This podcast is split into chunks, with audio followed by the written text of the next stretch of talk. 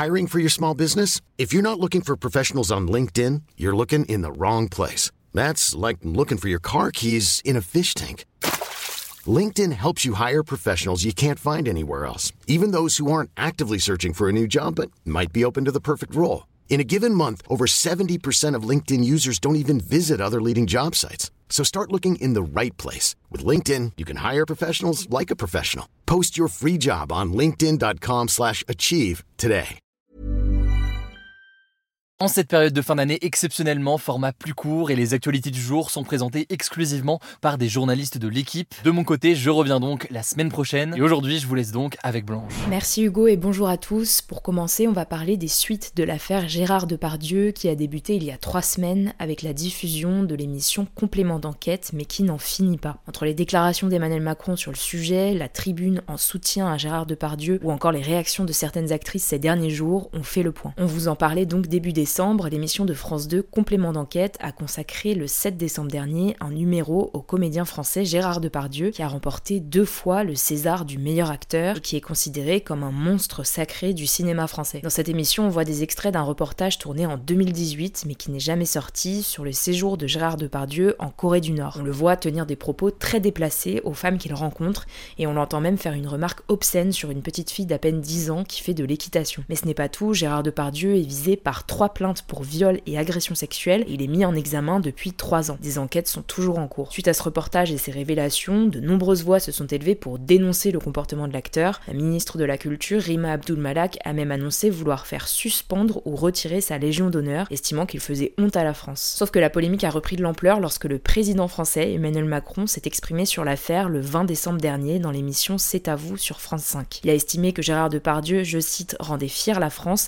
et que ce n'est pas sur la base d'un reportage qu'on enlève une Légion d'honneur. D'ailleurs, à ce sujet, on apprend dans un article du journal Le Monde que je vous mets en description que le président a insisté pour parler de Depardieu le matin de l'émission lorsqu'il a passé en revue les sujets qui allaient être abordés avec l'équipe de C'est à vous. Suite à cette interview du chef de l'État, de nombreuses personnalités et associations féministes ont réagi, estimant qu'il n'a pas eu la bonne réaction et notamment qu'il n'a eu aucun mot d'empathie pour les femmes qui accusent Gérard Depardieu. D'ailleurs, dans une tribune au Monde, sous forme d'une lettre adressée à Emmanuel Macron, les membres de l'association MeToo Media estiment que le soutien du président de la République à Gérard Depardieu fait reculer la cause des victimes de violences conjugales et de violences sexuelles. En gros, sa prise de position a été vécue comme une trahison de la grande cause nationale de ces quinquennats, à savoir la lutte contre les violences faites aux femmes. Mais ça ne s'est pas arrêté là, ce lundi, une tribune en soutien à Gérard Depardieu, signée par 56 personnalités, dont Gérard Darmon et Carla Bruni, a été publiée dans le journal Le Figaro, appelant à ne pas se substituer à la justice. Alors à nouveau, cette tribune a énormément fait parler. L'actrice Lucie Lucas, connue pour son rôle de Clem dans la série de TF1, a violemment critiqué les signataires,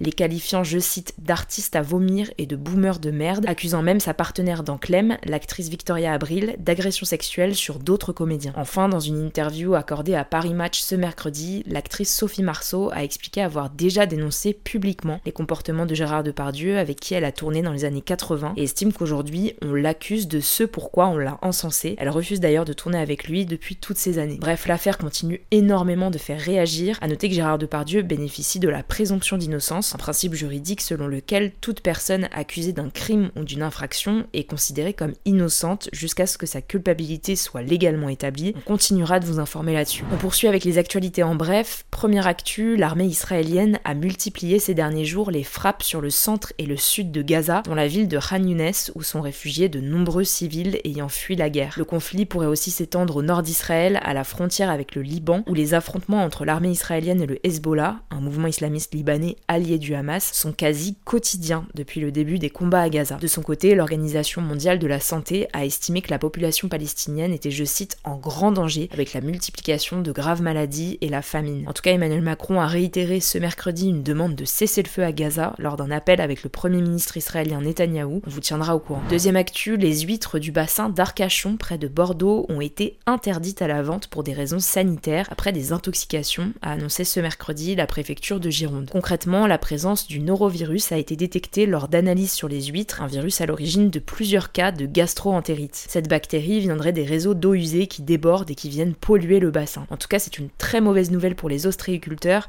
À trois jours du Nouvel An, la région représente 10% de la production nationale des huîtres, soit 8000 tonnes par an. Troisième actu, des casques bleus, donc des soldats de maintien de la paix de l'ONU, ont été déployés cette semaine en Centrafrique après le massacre de 23 civils par un groupe armé dans un village au nord-ouest du pays. Selon plusieurs sources, l'attaque a été réalisée par le groupe armé 3R pour Retour, Réclamation et Réhabilitation, l'un des plus puissants parmi les groupes rebelles qui terrorisent la population locale. Ces derniers sont régulièrement accusés par les Nations Unies et les ONG internationales de crimes contre les populations. Quatrième actu, en Serbie, un pays d'Europe de l'Est, les manifestations se multiplient dans le pays pour protester contre les résultats des élections législatives du 17 décembre dernier. En gros, le parti pro-russe de l'actuel président Aleksandar Vucic, au pouvoir depuis 2014, a remporté le scrutin, mais l'opposition dénonce des fraudes électorales. Selon plusieurs observateurs internationaux, des irrégularités ont été constatées, comme l'achat de voix ou le bourrage des urnes. De son côté, la Russie accuse les Occidentaux de vouloir déstabiliser la Serbie, qui est le seul pays d'Europe à ne pas vouloir sanctionner la Russie dans le cadre de sa guerre en Ukraine. Dernière actu, le journal américain The New York Times a lancé ce mercredi des poursuites judiciaires contre OpenAI, le concepteur de l'intelligence artificielle ChatGPT,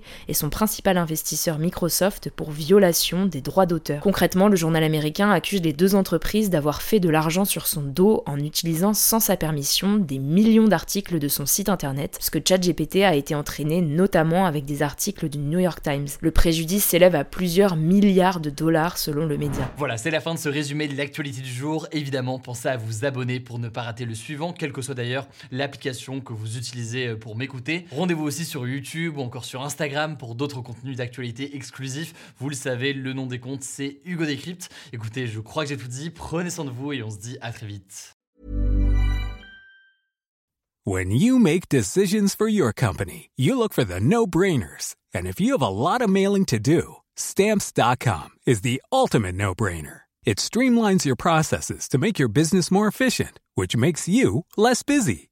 Mail checks, invoices, legal documents, and everything you need to keep your business running with stamps.com. Seamlessly connect with every major marketplace and shopping cart. Schedule package pickups and see your cheapest and fastest shipping options from different carriers. With rates up to 89% off USPS and UPS rates. And with the Stamps.com mobile app, you can take care of mailing and shipping wherever you are. Make the same no-brainer decision as over 1 million other businesses with Stamps.com. Sign up with Code PROGRAM for a four-week trial, plus free postage and a free digital scale. No long-term commitments or contracts. That's Stamps.com. Code PROGRAM.